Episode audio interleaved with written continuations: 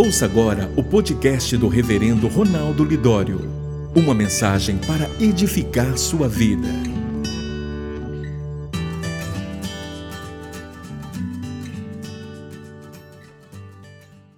Eu me lembro e queria concluir esse momento devocional inicial com um exemplo de um homem que eu creio que é um homem, para mim foi um exemplo de alguém fortalecido no Senhor e na força do seu poder. Eu conheci este homem em 2002. Nós viemos da África depois de nove anos de, de trabalho, é, de plantação de igrejas na África. Viemos, eu e a minha esposa Rossana, para o Brasil e para a Amazônia brasileira. A nossa missão era justamente identificar etnias indígenas não alcançadas, não evangelizadas e formar uma equipe missionária para trabalhar entre elas e fizemos ali a primeira viagem. Aliás, eu fiz a primeira viagem de pesquisa entre algumas etnias não evangelizadas no coração do Amazonas. Eu havia ouvido falar sobre três etnias vivendo mais ou menos no mesmo lugar, no coração do estado do Amazonas, bem no meio. as etnias Cambeba, Miranha e Cocama, que naquela região, segundo as informações que nós tínhamos, elas não tinham nada do Evangelho do Senhor Jesus. Então, na época, eu, eu viajei para Manaus, de Manaus para uma outra cidade chamada é, Tefé. Em Tefé, eu aluguei uma, uma voadeira, que é aquela canoa motorizada, subimos ali o rio Solimões, ah, e depois o rio Japurá, ah, cerca de dois dias e, e meio subindo aqueles rios, chegamos até acima de uma região chamada Maraã. E ali perguntamos os, os ribeirinhos onde estavam aquelas etnias, e eles falaram: olha, os índios, esses índios estão bem dentro da mata, mas tem alguns igarapés, são os riachos, que chegam até a, a, aquelas aldeias, mas a, o rio está bem baixo, então vocês não conseguem chegar navegando, é preciso ir caminhando. E ali, então, para você caminhar na mata, você precisa contratar um guia indígena. E o melhor guia geralmente são os caçadores. Caçadores passam dias, semanas, às vezes, na mata, conhecem bem. E ali me indicaram um caçador indígena. Eu fui contratá-lo, ali nós, nós é, combinamos um certo valor diário, e era um homem assim, um baixinho, mas conhecia tudo na mata. E ele disse: Olha, vão ser sete dias de caminhada, quatro para ir e três para voltar. Aí eu fiquei curioso, quatro e três, perguntei por que quatro para ir e três. Ele diz que para ir a gente não tem bem certeza, vai tentando achar o caminho, né? Então para voltar, a gente já achou o caminho é mais, é mais rápido. Não senti muita segurança, mas era a melhor opção, né? Eu falei, então vamos.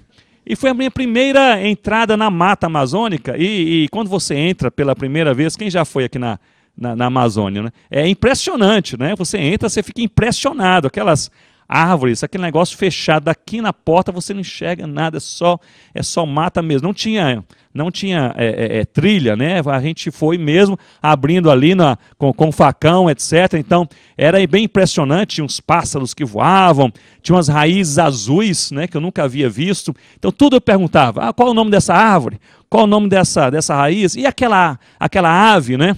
Aí depois de meia hora ele parou e disse: Olha, eu venho de uma tribo onde nós temos um tabu. E o tabu é este: a gente não conversa enquanto está na mata. Então são sete dias silêncio. Né? Irmãos, é difícil, viu, ficar calado sete dias, viu? Mas eu me lembro que naquela noite nós paramos e depois de caminhar um dia inteiro na mata, você está exausto, né? só pensa em comer alguma coisa, tomar um banho mal tomado e, e dormir. E ali tinha um, igarapézinho, nós tomamos um banho mal tomado, comemos alguma coisa, colocamos as redes, né, cheio de árvore. Você pode escolher a árvore que você quiser, né?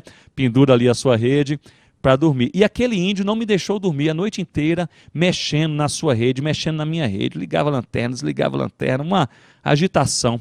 Aí eu quebrei o voto de silêncio e na manhã seguinte falei, ó, desse jeito não dá, porque caminhando o dia todo, de noite não dorme, né? A gente não vai conseguir. E o que, que está acontecendo? Oi? Eu tenho um tabu que precisa dormir. É.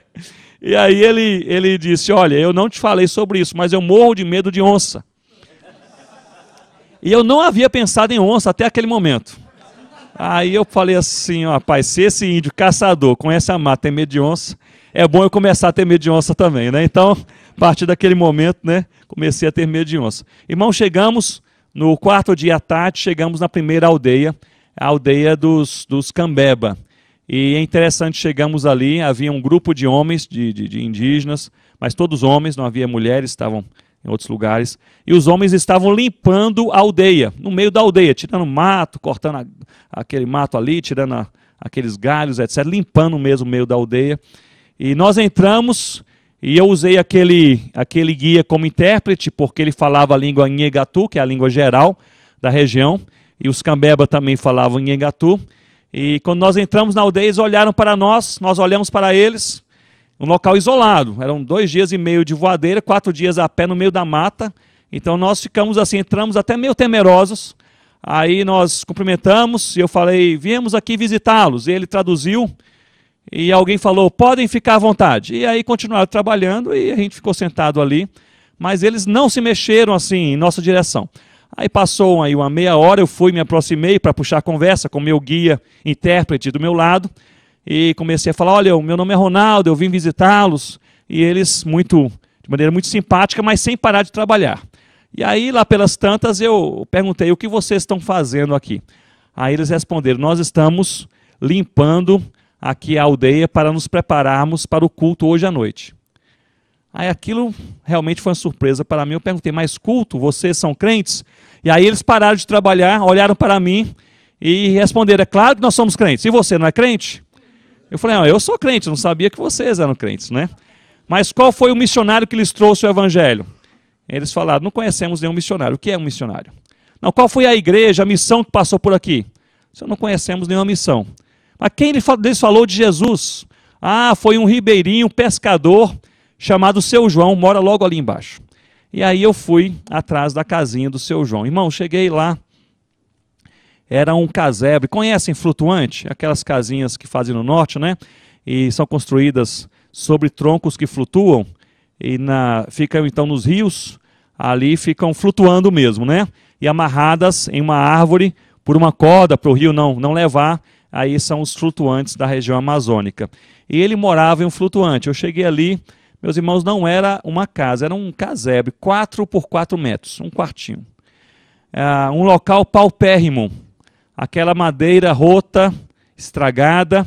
A janela estava entreaberta, eu olhei e lá dentro eu vi somente quatro redes penduradas, bem velhas, uma cadeira quebrada, encostada assim, uma, uma panela grande. Somente isso dentro daquela casa. E sentado no cantinho estava um homem sentado no chão, até porque a cadeira estava quebrada, e com a Bíblia em suas mãos e aparentemente lendo com dificuldade, balbuciando e passando assim o dedo sobre as páginas da Bíblia, eu pensei, é seu João. Ele não me viu, eu dei a volta, bati a, aquela porta, e ele abriu a porta, tomou um susto. Eu falei, seu João, não se assuste, é, meu nome é Ronaldo, e eu sou um missionário, e eu vim lhe visitar. E ele abriu um sorriso e disse, só um momento. E abriu a outra janela e gritou, chamando a sua esposa, Maria, era a esposa, João e Maria. Maria, venha depressa e traga as crianças. E ele disse: porque chegou em nossa casa um missionário de verdade. Aquele negócio mexeu comigo. Porque enquanto eu estava ali de pé, ele estava arrumando o seu casebre para que eu pudesse entrar, e a Maria vindo com os meninos, eu fiquei pensando em meu coração: quem é um missionário de verdade? Porque eu estava ali com sustento missionário, com bússola GPS, com guia, com voadeira esperando, passagem aérea, não sei o que, etc estava perante um homem que não tinha nada disso. Ele não tinha sustento financeiro nenhum. Ele não tinha cobertura de oração, ninguém nem sabia que ele estava ali. Ele não tinha nem título, não se chamava nem evangelista, missionário, nada. Era seu João. Eu falei, seu João, o Senhor que é um missionário de verdade. E eu perguntei, quem é o Senhor? Me diga. Enquanto ele arrumava o casebre, ele disse: Olha, meu nome é João, eu sou da Assembleia de Deus. E eu pensei, só podia ser. Né? para estar nesse lugar sem estrutura. E ele disse: É o seguinte, meu missionário. Eu participei de um negócio que não sei se o senhor ouviu falar, chamado Conferência Missionária. Eu falei: Já ouvi falar. E ele disse: Nessa conferência missionária na cidade de Tefé, o meu pastor da Assembleia de Deus disse: Precisamos evangelizar onde o evangelho não chegou. Eu fui em Tefé, o pessoal todo conhecia Jesus. Fiquei decepcionado. Eu fui nos derredores, eu era recém-convertido, o pessoal conhecia Jesus, aí eu entrei na mata, entrei pela, pelo Igarapé, cheguei nesse lugar, três tribos que não conheciam nada de Jesus. E eu pensei, aqui é o meu lugar. Se é para evangelizar onde o evangelho não chegou, este aqui é o lugar. Desde então estou trabalhando aqui por mais de seis anos. Eu falei, graças a Deus. E aí chegaram a Maria e os quatro meninos. Meninos, todos meninos, entre 7 a 14 anos de idade. E agora eu vou falar uma coisa que os pais e mães vão entender. Uma coisa é você se aventurar sozinho como casal. Não é isso? Ou então o homem vai, se a mulher também abraçar a causa, os dois vão e vão assim felizes da vida. Aí você, vai, você faz aventura, você vai para um local novo, vai para uma mata, vai para uma, uma, uma selva de pedra, você, enfim, você pode se aventurar. Outra coisa é levar os meninos, outra coisa é você expor os seus filhos.